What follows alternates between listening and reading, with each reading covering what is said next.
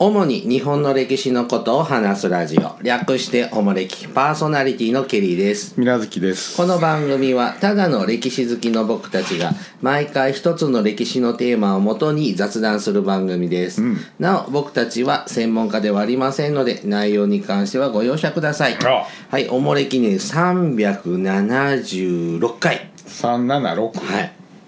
あのケリーさん暇ない暇な時はですねはあの家で YouTube のあは動画を見ることがあるんですけどあは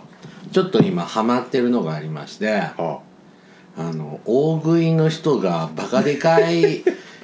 料理をあくだらねえな食べひたすら食べてるっていうのを見てはうわーって思いながあらうわーって思うわけ、うん俺も生きてえなじゃなくてあいやたまにあったけど見続けてたら嫌になってきてでなんかそういうさあのメガ盛りみたいなあ提供するお店あるじゃないえ食べる人の方じゃなくてそういうメガ盛りの店を集めてるやついやいやいやもう大食いのなんか有名人ってた何人かいるじゃあんのまあ、そういう双子の女の子とかなんかそうそうそうそうそうそういうの見てうわーって見てて大食い店の店巡りみたいなやつもあるでしょあそういうのもあるしそっちがどっちも自分家であ手前で作るのアホみたいな量とかコストコで買ってきたのをあー食べてるとかあ見てでやっぱ何人もいらっしゃるじゃないまあ何人かねでテあレれビに出る人とか見ててはあの食べる量がすげえなっていうのはどなたも一緒なんだけど、あうん食べ方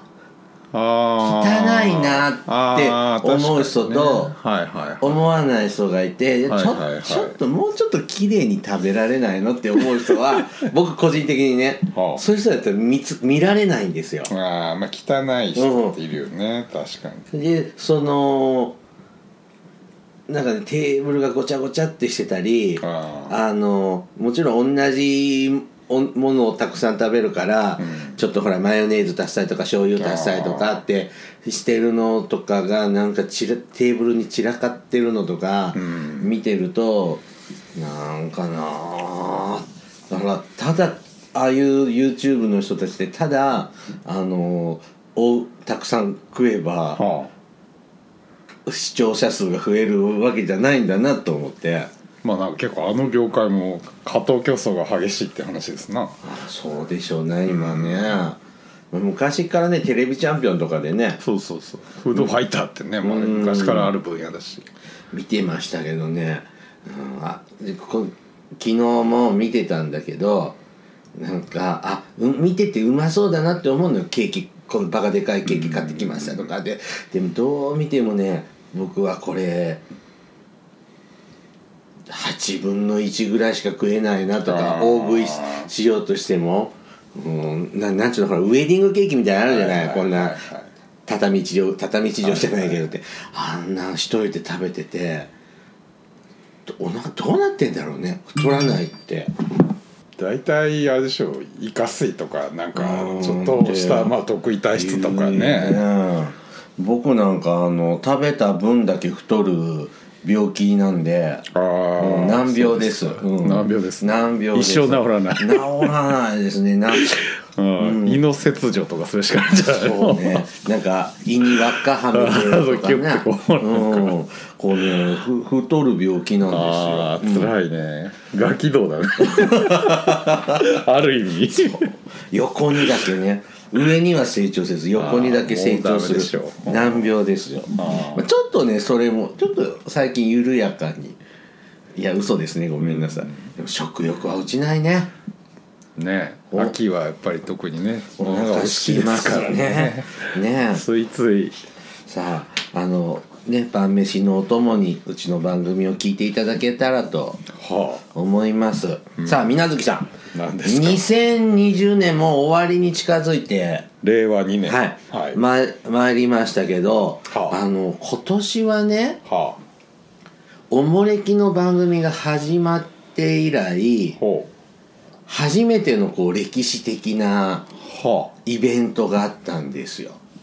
今年うん、うんおもれき2012年の初夏ぐらいから配信始まってるんですけどほ約8年う8年にして初めては初め歴て史的な、うん今年今年あー天皇陛下の即位とかじゃなくてあ、まあ、それもそうでしたけど あれ去年か言言語化じゃ今年今年なんですかコロナ以外ではいなんですかね今年ね総理大臣が変わったんですよ、まあ知ってますけど、うん、 打ち合わせで喋ったしねそうだね、確かに、ずーっと安倍さん政権はね、う長期政権でしたからこう安倍安倍政権のもとお歴は配信ああされてたんですがはい久々にこう、ね、総理大臣が変わって菅総理まあねハンコ文化も消えつつあるああ、 まあどうなんでしょうないや本当にさいらないとこあるじゃんいやいやそうなんですよ、うんあの本当市役所に行ってどうでもええとこと、その逆にねその儀式的にやっぱり残してほしいとことかね例えば婚姻届なんていうのはまあちょっとしたまあなんか、ね、節目みたいなねそういうとこはいいじゃん、でなんちゅうのハンコ忘れてくじゃないはえこれに本当ハンコ必要なの別にいいじゃないうんそうですよねでハンコをしてってあちょっとねこうずそうれてたりとかキュッてうんこうにじんでたらとかね、やれステインオセダの、ほんでシャチハタでいいとかさああそうなんか何それって思ってたり僕の知ってる人キティちゃんのハンコだもんあ一応いいんだよねなんかいいんですこようあのってお土産屋とかに売ってるようなのでもにねゃにゃんことかね、うんいろいろなんかの人もいるよねもう僕は仕事から常にハンコは持ち歩いててああ銀行員と実員とシャチハタと訂正員はあなたなんかいいよね大体だシャチハタとか普通にあるでしょあるよえ皆月さんないのあまああるギリギリあるけど、ううんんうちねチタンのハンコなんですああそう私も実印持ってるよ、あのー一回ねプラスチックのやつねあー机に置いてたら転がり落ちてああ割れちゃったんですよ開けると弦が悪いって言いますな、うん、なんであもうちょっと落ちても大丈夫なようにちょっと今チタンとあチタンってそういう意味だチタンですよこれチタン製えです、ー、チタンっていうのはその割れないからいいのっいや金属製だから割れなそうじゃないていうだけの、んあなたがそう思ってるだけ、うそうそういうおすすめ商品ではない、うんチタンってあるよねなんかうんやれ、あります水牛だ金属製のやれ、うんつげだとかで実印は水牛の角え黒いやつ使ってます実印なんか押すんですか家でも買われるんですいやしょっちゅう使うよ僕かあそうなの、うん公文書で実印いるのいるいるいあそうなるんだ裁判所はあー実印じゃないとダメなんだよ印鑑証明出して、うんだから銀行員とかじゃダメなんですよあそうなんだうんいいじゃんって思うじゃんどのハンコでまあもってねうん堅苦しいとこはうるさいんですねまあアジアね東アジア独特な文化ですからね、なくしてしまうのもまあどうかと思いますけど、ねそんな内閣ね久々に変わってハンコじゃないんだ内内閣の話内閣の話なんですでそのちょっとね歴代のは内閣をほ振り返るという、う歴代の内閣を振り返る、うん、というような、はあの企画をちょっと構想してまして、はいでそれの前にほうそもそもほう内閣総理大臣ってうんどうやってなれるのかなうん はというのをちょっと押さえておきたいというあーその壮大な企画のああなたはなれないですねいや今なれないですよね今今は無理ですね、うんで戦今前は慣れたかもねはあの日本国憲法ではい定められていて、うん日本国憲法第67条ほに内閣総理大臣は国会議員の中かうらはい国会の議決でこれを指名する。うんその指名は他のすべての案件に先立ってこれを行う。うん参議院、あ、ごめんなさい、衆議院と参議院とが異なった指名の議決をした場合に、法律の定めるところにより、両議院の協議会を開いて、開いても意見が一致しないとき、または衆議院が指名の議決をした後、国会休会中の期間を除いて10日以内に参議院が指名の議決をしないときは、衆議院の議決を国会で議決とすると。国会の国会の議決とする、ましまず今の内閣総理大臣は国会議員じゃないと国会議員でダなメいなとんでダすメねですねじゃあ私たちは国会議員じゃないまのでず選挙に取ってくださですねで指名をされないとダメなんですい、ね、うん、で任命は天皇ががもちろん、ね、するので任命は陛下天皇陛下ですけどでね、まあ、衆議院と参議院で誰々さんってこう進めるのがず違いが出た場合は、両院協議会ってやつですね、うんまあ、それでも意見が一致しない時は衆議院の方が優越ですねの決めた方っていうので、まあ、衆議院に議席の多い政党まのあ、党首が、衆議院のまあそうですね、与党第一党の党首が大体首班指名されるっていうのが慣例ですねですね、うん、一応衆参どっちの議員でもいいんですよねそうですねねたただいないんですけどね、参議院議員で総理大臣になった人っていうのはいないんですあいないんだいないんですえーじゃあみんな衆議院議員一応全議衆議院議員です員、ね、うん、じゃあ平民から参議院だって平い民じゃやん元貴族院じゃん元だけうんどでも連続性ないうんしまあ、そうですね、うんねなんか変な発言をする議員さんもいる政党からでも総理大臣になれちゃうんだよね。まあまあまあ衆議院で通ればねねえなんね、でそれは戦後の話なんですけど、うん戦前は明治憲法大日本帝大日本国帝国憲憲法法が出だたっしたんですけど、はいその時はうんどうだったのかなというのをうん押さえておきたいんです。うんはい。えーっと、まあ、参考にするのは、まあ、あの、日本史小辞典とか、山 山川のうん、ええ小辞典とか、ウィキペディアとか、はあちょっといろいろと引っ張ってはいきましたが、そもそもさ、に今の日本で三権分立じゃん。はい立法、行政、司法って。はい明治、明治憲法自体も三権分立なの。もちろんですなんでなんだっけ抑制と均衡抑制と均衡違ったっけほらお互い牽制し合うってことですかと、うん、ほら司法はあのー立法の方には違憲立法審査権って持ってて、はうん、なんかでも立法は司法の方になんかできたじゃんねあ、ああまあまあ弾劾裁判だっけあなんかーとかさ、はいはいなんかこう3つがこう持ちつ持たれつ、ああ、うんまあまあそうですね伊な藤先生もそういう基本的にもちろん三権分立はちゃんとしてますしなんて言ったのななんかほらこう最高裁判所の裁判官の指名はなあれ内閣があるんだっけ忘れちゃったや当時は裁判官は法務省が任命するのかなうん当時はだからなんだっけ大審院か最高裁え今のこう三角形のうんか関係じゃはあなかったんじゃないのいやそんなことないですあよそれもちろん形は違うけど、ううんんなんかおこ互いうにちゃんと牽制し合う体制です教科書なんか見ると大日本帝国憲法下のうん国家機構とかさ、うん政府の仕組みっていうとまずこう天皇がボンって上にいてああその下にこう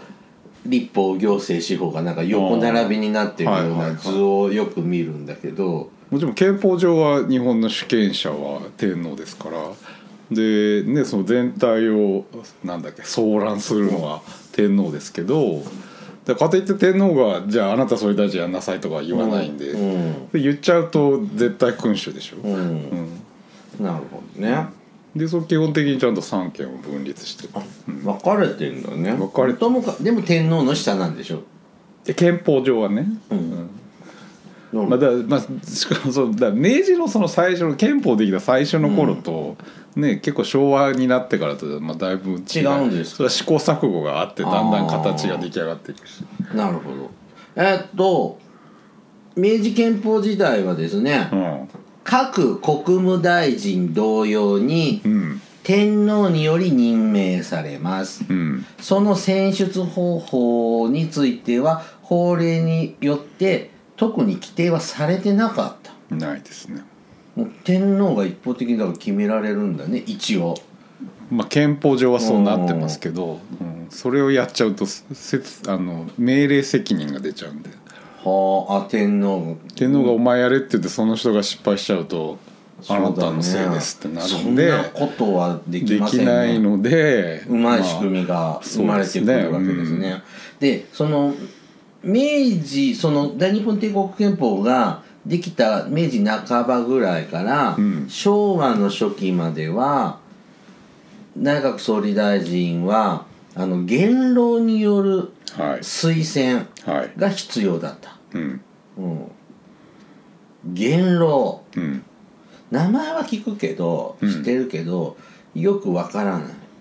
うんうん、ちょっとこれウィキペディアさんとかあじゃあこれはしょう、まあ、いろんなの載ってた資料からですが、うん明治憲法の下で、うん天皇に代わり主犯選考やうん内外重要政策に関して助言決定に当たった長老政治家が元老うんで初めは伊藤博文、うん井上薫山形有朋大山巌黒田清隆西郷嗣道松方正義の7人そうねで後に桂太郎うん西園寺金持うん大隈重信が加わりました、うんうん7人しかえ歴代10人ぐらいしかいないのまあそうですねうーんこれ何こういう機関元老院っていう機関ってこといや元老院じゃないです元老院は全然違う感じ違うの全然違う組織ですねあ元老がうん元い老るが話し合うの省庁が元い老や院しじょゃないの違う違う違あうそれ全然違違うんだ違います元老はもうだまあ半分非公式な組織なんだよね元老って別にいいるわけじゃいるけどいるわけじゃないっていううかんでもそこのなんか特別な部屋とかはもうさ公共にはあんのかもしれないけどほうぎぎなんていうの常設の機関じゃないしもうそういう重要事項の時に名誉名誉会長みたいなまあまあまあそんな感じで ね天皇にうんなだ大事なことをご相談するみたいな感じですかおーえじゃあそばにおるじいやみたいな、いやまあそばにもいないでしょいないその必要な事項がある時に元老が集まってうんどうするみたいな感じでこれがいいですって天皇に言う機なんかい関るよねそういうのってなんかファンタジーの世界でも長老たちが集まってなんか会議してあそうなみのたいなファンタジーってどういうこうんとなんか物語の世ああ界そうとなかんださ、うんああいい村村と長老会議長老みたいな会議あまあまあまあイメージはそうですね別にあ長老っていうなんかその看板があるわけじゃなあいじゃあ明確な役職でもないのまあそうですね、まあ、天皇がまあなんていうかなに一応まあ一応任命するんだけど、うんじゃあなんかそういうの決めなきゃいけない時私の相談に乗ってねみたいな感じで決める、明治天皇は伊藤を呼べとうんどうするこれってって話し合うまあまそあうですねもちろん個々人の場合もあるし、うんまあ、それ例えばそれそ総理大臣の指名なんかは元老会議って一応みんなで話し合ってみたいな、まあこの選ばれた人たち聞き覚えの多い人たちばっかですけど、そうでしょ誰だって全員総理大臣になれるクラスの人ばっかりですよ内閣制度発足後明治国家建設の対抗にあった薩長の実力者うんが首相を選出し、うんえーっとこうちゃんと明確にき、ね、だ誰がするっていう決まりのない明治憲法の下では、うんこの元老の推薦うん指名が、うんえーっとこう慣例となっていったそうですね。そうやねうん、で今元老って読みますけど当初は元君うんとか黒幕とも呼ばれたそうまであす。黒幕、うんまあねで桂あじゃあ慶應時代敬遠慶延時代敬遠内閣のの時期時に、えっ、と元老って呼び名が一般化したそうですよ。うん、うーんそうするとこの人たちに元老にうん気に入られたら、うん僕たちでもうん100年前はうん総理になれたんだ、まあそうですね他6人を説得する材料があれあばーお金出してもいいし、まあ金なり実績なりがあれば、ううんん、えーちょっとこれ薩長の人たちばっかだからあやっぱ薩長の人が山口と鹿児島の人が総理になりやすいもんなのかねあうんまあまあまあね初期は多いですけどね、うん、へーえじゃあ別に名誉職みたいなもんでしょ元老、ううんんじゃあ給料も大して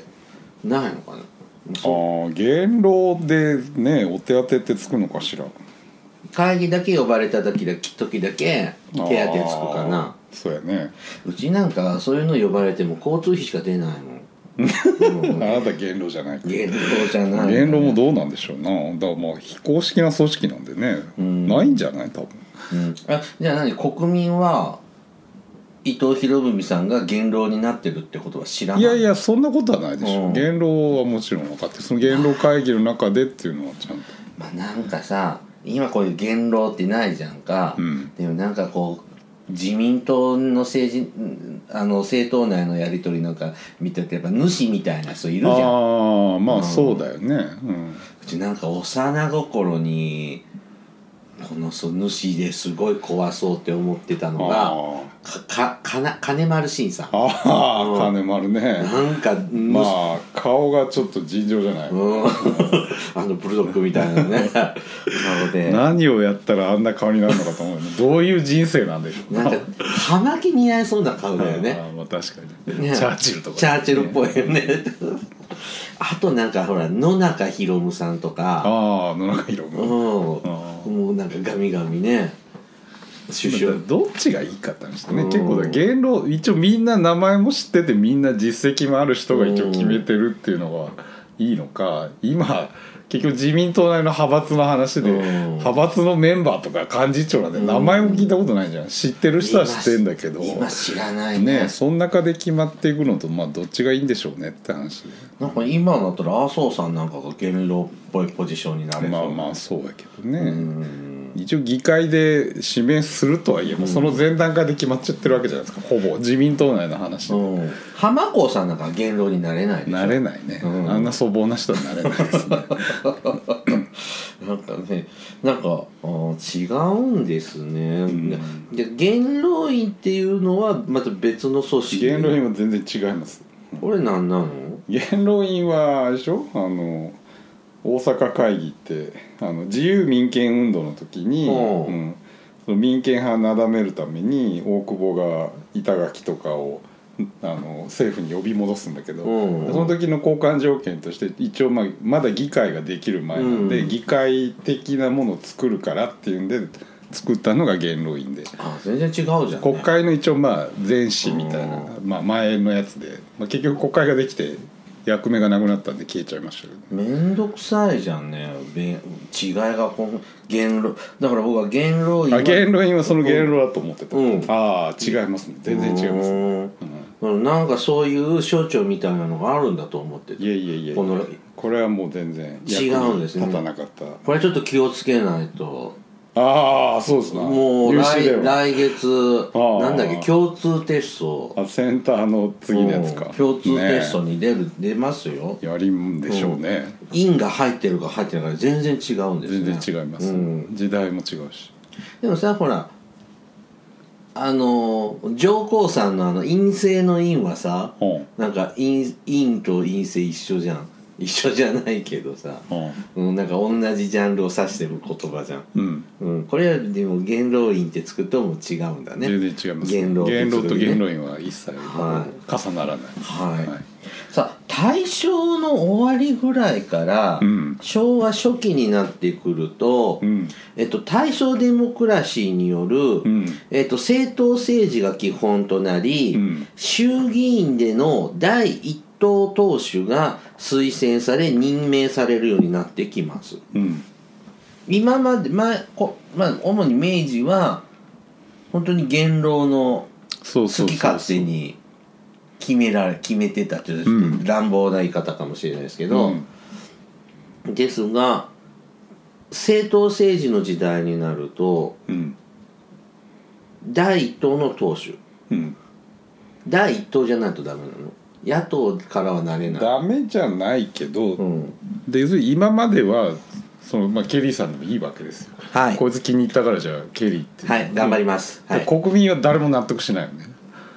でもさ、まあさあなたを支持する人はいるかもしれないけど大多数の国民は納得しないわけじゃないですかそう、そそうこいつ誰やねんって話じゃないですかいやーおもれきのケリーさんそうでおもれきの好きな人はそれでいいかもしれないけど、うんあそうでそれは要するに民意が反映されてないわけじゃないですか全くそうですね、うんで最初はまあそういうやり方をやってだんだん批判を浴びてきて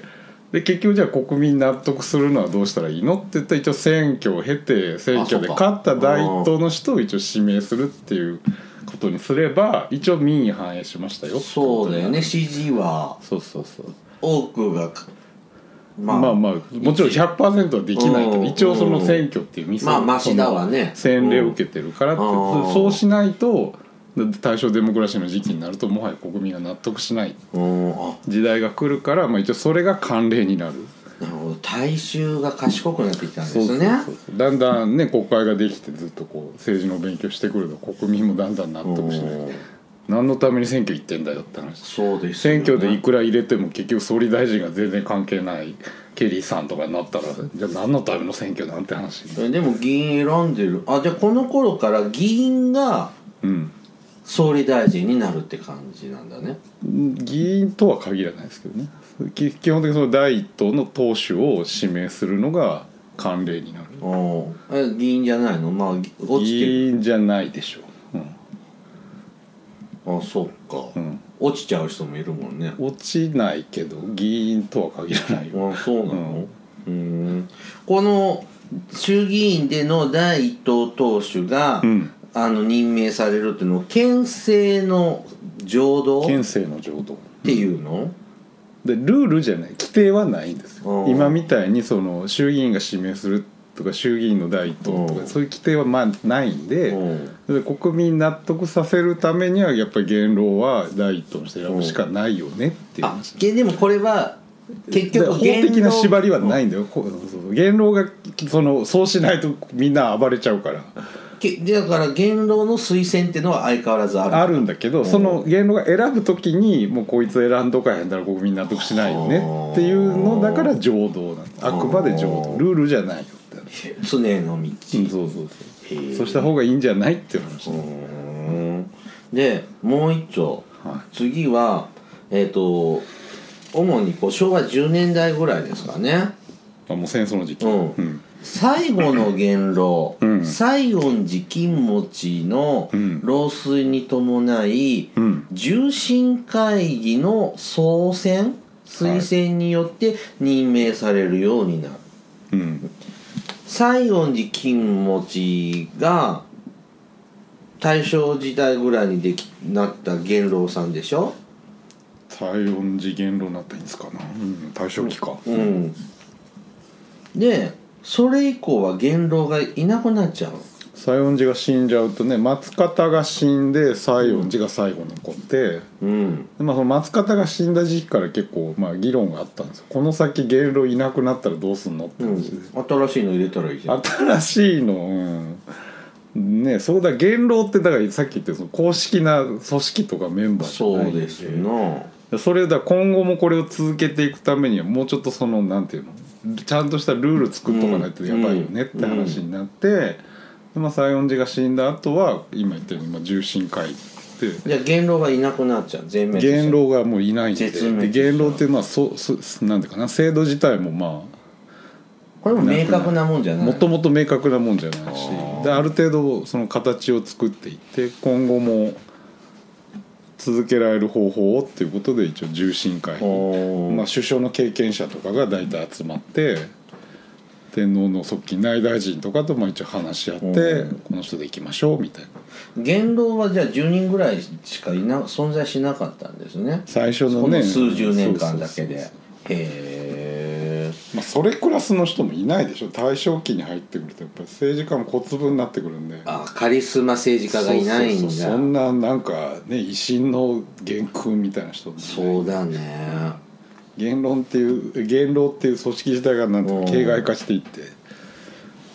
えーっとまあちょっと資料によると内大臣が招集してん会議が行われて、まあ、総理大臣経験者、うん枢密院議長、うん枢密院ってのは何枢密院は天皇の諮問機関ですね天皇がこれについてどう思うって言ったら一応話し合ってこっちの方がいいと思いますみたいなえそれ言論に聞くんじゃない元老に聞く場合もあるし、まあ、一応枢密院はこれは公的なちゃんとしたあ機関ー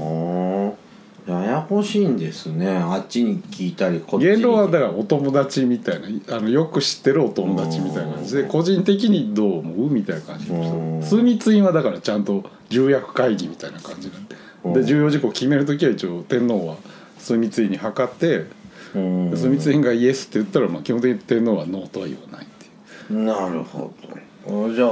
枢密院が悪い人だったらー天皇は言いなりってことですか言いなりですねうん天皇は基本的にノーっていうノーっていうかまあ下から上がってきたことには文句言わないようにしないとさっきの話でダメだって言ったらその責任が発生する、うん、なんか君主って大変なんですねまあ、立憲君主制ってそういうもんじゃないですうかん統治すれど誰でも、まあ、悪いこと言っちゃえばそので誰でも王様になれるようにしとかないと優秀な人もいればダメな人もいるわけだかでら。も君臨して統治も一応してたんでしょ日本はいやもちろんそう、だけどでその時にだ総理大臣が結局その、一応天皇の名元にやってるっていう責任とか重みがあるわけだよそうですねまあ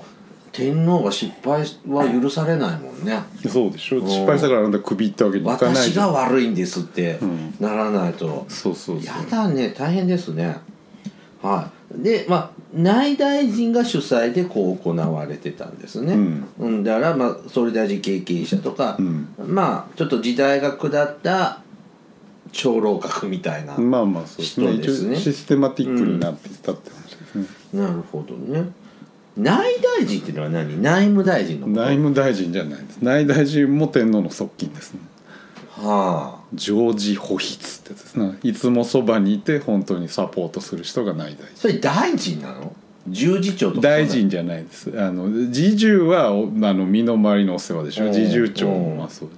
内大臣はその表向きのそう天皇のお仕事のサポートで彼これは内閣のメンバーじゃない国国務大臣じゃないの務大臣じゃないでうすんこれはあくまで天皇の側近なんでうん宮中の人ですで相談事機関が枢密院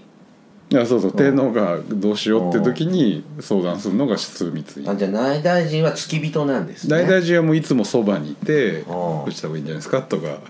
あと宮内大臣っているじゃん宮内大臣はまあ一応なんだ内閣と天皇の橋渡しみたいな今の宮内市長宮内庁長官ですねうん宮内大臣も一応内閣のメンバーじゃないんですで今はさ国務大臣って、うん大蔵大蔵大臣じゃないや財務大臣とか、うんあの厚生労働大臣とかって内閣総理大臣が決めるじゃん、うんこの明治憲法の時は、うん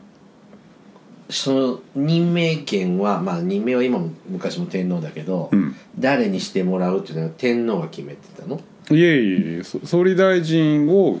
天皇があなたって言ったらあと組閣はもちろん大臣がしまうんす総理大臣がしますで総理大臣はやっぱ偉い人なんだねまあねううんんなるほどねうんでこれが戦争が終わるまでは重臣会議そうやね西園寺が亡くなってからうんうんで戦後は日本国憲法に変わっちゃうから今国会が今までお話ししてきたのは全部衆議院がもうなくなっちゃうはい決めるっていうのは国会が指名するってことうになりんましたまあ数で与党がうん勝っちゃうのが大体一般的ですまね、あ、ほぼねそうなるけど、うんまあね、たまになんかなんだっけ村山内閣みたいなそのあかうんたまにありますよね、ありけど、うんまあ、一応はルール的にはね、そうですねやっぱ与党が強いんですねう、ん、うんなるほどねでまあそれが民意じゃないですか、うん一応のね、そうかそうすると僕も100年早く生まれてたらああ総理大臣になれてたかもしれないんですねまあ、あとは鹿児島か長州の出身であ子供の頃からまあずっと山形有友の草履版とかやって山形に超気に入られたらまあ桂太郎みたいにちょっともやるみたいな感チじェストチェストって言ってたら、うんジャ鹿ット児ジャッ島はトちょっとやばいかなで山口の方がいいですか山口あー長州の方ね伊東もそうです長州閥の方が強くなるんで薩摩の人はあんまりごちゃごちゃ言わ ない山口いい県だよ山口出身で州報道あるしさそうそうそう梨美味しいそうしそうそううんで夏みかん美若いう味しいしちに山形のうんそうそう便器舐めるぐらいにうんやっとけ ば頑張る頑張るケリさん総理大臣になるやっとけばな万に一つぐらいあったかもねう、んだからどんどん政党政治が確立してくるほど、ダメですね、条件が厳しくそれなはもうるあんなでたすがね政党を作ってうん選挙に勝つしかないですねいやー政治ってさ、うん興味のないこともやらなきゃいけないじゃん、そうでしょううね、んだからできないと思 うできないでし趣ょう、ね、味が、うん興味関心が薄あいのでなたはやめた方がいいと思うそんなことぜひって呼ばれると思何がうなんとか会議とかよく内閣で招集されてるじゃんあああ有識者の、うんああまあそれあそれでそれでいいのまず第あ一それ歩ぐらいはあんじゃ第一ない歩うん第一歩はその、うんたまにあるよねそういう現場の福祉の現場で働いてる人ので承認かもんじゃないけでどそっかならんねうん議員になりませんかとかなれねえよだもんはいお便り参りますはいサイクルマンさんからいただきましたサイクルマン、はいケリーさん水月さん海坊主さんいつも楽しく拝聴しております私は数年前より伊沢元彦氏のが著する「逆説の日本史」を読んでいますうん「え言霊」言霊和、和むの和ですね、音霊音量音量汚れを無意識に進行している日本人の非論理的な行動から日本史の真実に迫ろうとしているものです歴史は勝者が作る歴史書に書かれていない真実があるというのは説得力がありますうん今回のコロナ騒動でも感染者死者数が欧米より極端に少ないのに日本国民は非常に恐れ恐れておりその対応は極めて慎重なものになっているように感じますこれが長年の歴史でで培ってきた国民性なのでしょうか皆さんはどのように思われますかといただきましたあ伊沢元彦さんのって読むうーんなんか一個ぐらい読んだような気がしますうん、ね逆説の日本史って昔から書いてるよね、まあこの人ね,、まあまあまあそううねん、ちょっと読んだこと僕ないんだけど多分これも前も喋ってるんだけど、うんなんかこういういろんな論を唱える方の本ってもういっぱいあるじゃない。そうねで僕のうん考え方の思考とかにうん合ったこう論と、うん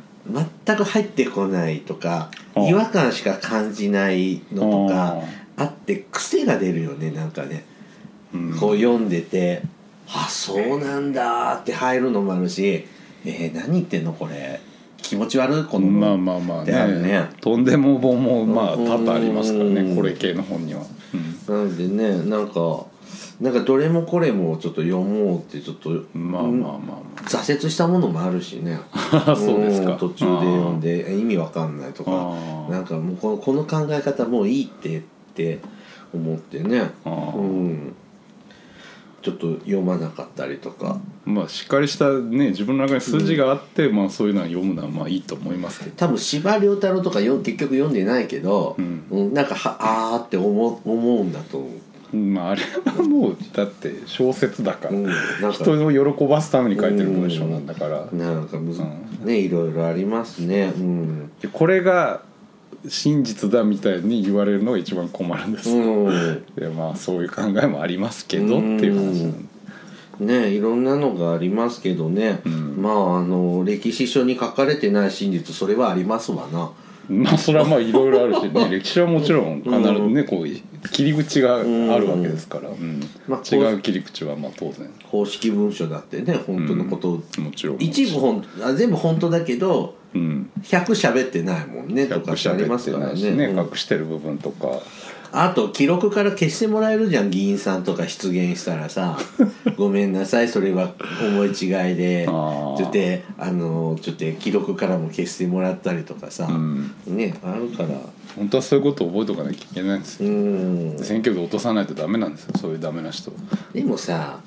あの選挙もさうん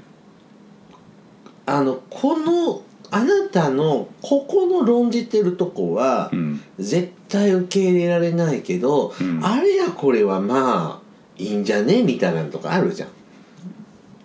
じゃあその人のせい政策でそうそうそうそあーうとか政党でもああさもうそれはだってしゃあないだから切んないじゃん人格的なのだけでさ、人格的なもんだったらもうい入れたくない人も多々いるけどさ、うんうん、で政党だったらって言ったらさどこも一緒だしさ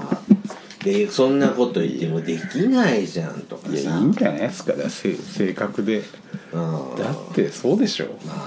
ノあーなパンしゃぶしゃぶ言ってるやつがまともなことすると思えないでしょでも趣味だからいいんじゃないいやそれ趣味で勝手にやんのやけどだからそこは表に出すなよみたいまなあねね国会議員だけいまだタバコ公然と吸っていいみたいなねこことれやはってただっりてねなんか違うでしうんょ感覚で選ぶのはまあ実は真理じゃないのかなっうていう気もんねまあコロナもね大変ですけどね大丈夫なんかね冬になってそれこそ放送の頃にまた繰り返しにしてるねのでかしもらやっぱ日本人ってあの身を清めるのが好きな国民じゃん、うんうん、その辺がやっぱり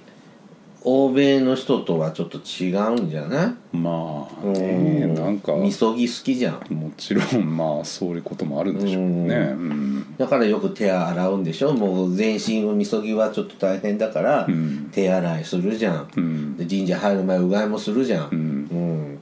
っていうのがやっぱりこう生活習慣がこういいんじゃないまあもちろんそれも大きいと思うけどねまあなんか多分遺伝子的ななんかなんでしょうなうん多分そのアジア人にはならない病気なんでしょうねうんあそれもあるみたいだよね、ううんんだってそうでないとおかしいでしょあんな白人バタバタ死んでるのにすごいよねねうんもっとねばばっちい生活もしないとダメなんだよね程よいね、うんあんまり綺麗すぎるとこういうだ時ダにメねですよねでも汚すぎもダメだけどもちろんそれわ何事もほどほどボッがトン便所もいいって言うじゃんねあそうなの、うんあの金まみれの中ではこうお尻出すからあは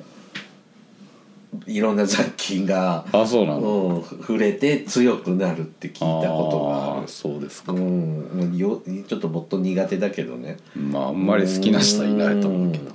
ねはいもう一丁いこうかなあずささんから日本のあずささんからいただきましたジャパニーズアーテはい。ケリーさん、みなずきさん、海坊主さん、こんにちは。先日テレビで知ったのですが、徳川家康は小柄なことがコンプレックスだったとのこと。皆さんはご存知でしたか ?159 センチだったとか。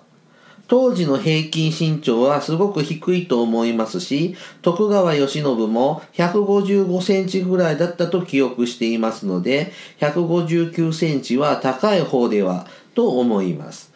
思いますが、コンプレックスに感じるほど、えー周りの武将たちは高身長だったのでしょうか。江戸初期の男女の平均身長はどんな感じだったのでしょうかといただきました。うん、昔の人って背が低かったんでしょうん、いやまあまあ今よりねそら食料状態も良くないですからね体格はちっちゃいよね、うんなんかしこのし身長が低くてっていうコンプレックスはなんかナポレオンがなんか聞いたことあるあよねああれはそうですねうん確かにチンジグリーンですねだけどまあなんかあるんじゃないのちっちゃい時にいじめられたとかさ背が低いと かまあそら誰だってあるでしうょんコンプレックスの一つや二つねなんか今そういうさ歴代征夷大将軍のさ、うんあのそういう体身長とかさあそんなん遺骨かあら、骨からうね、ん大な体んわかか見るしてるとか見れたりとかするんでしょ服とかねその鎧とか残ってる服なんかで大体推定できたり、ね、坂本龍馬もこれぐらいだとかうんなんかありますなよんねかああるんですよそういうなんか本がそうなの、うんへえ本当ネタにしようかなって思うちょっとまだ買ってないけど、 うん、ですかちょっとメールチェックはしてますねははいじゃあ今日はここまでにいたしましょうね終わりはいおもれきではリスナーの皆様からのお便りを募集しておりますあの時代に行ってみたいあの人に会いたいおすすめの歴史漫画や歴史小説大河ドラマなど歴史ドラマや映画の思い出や感想戦争の体験談など、えーいろいろとお便りテーマがありますえー詳細はおもれきのブログをご覧ください、番組へのお便りは E メールまたは Twitter のダイレクトメールでお送りくださいメールアドレスはおもれき2013 gmail.com ツイッターはひらがなでおもれきと検索してくださいはいではまたポッドキャストでお会いしましょうさようならさよなら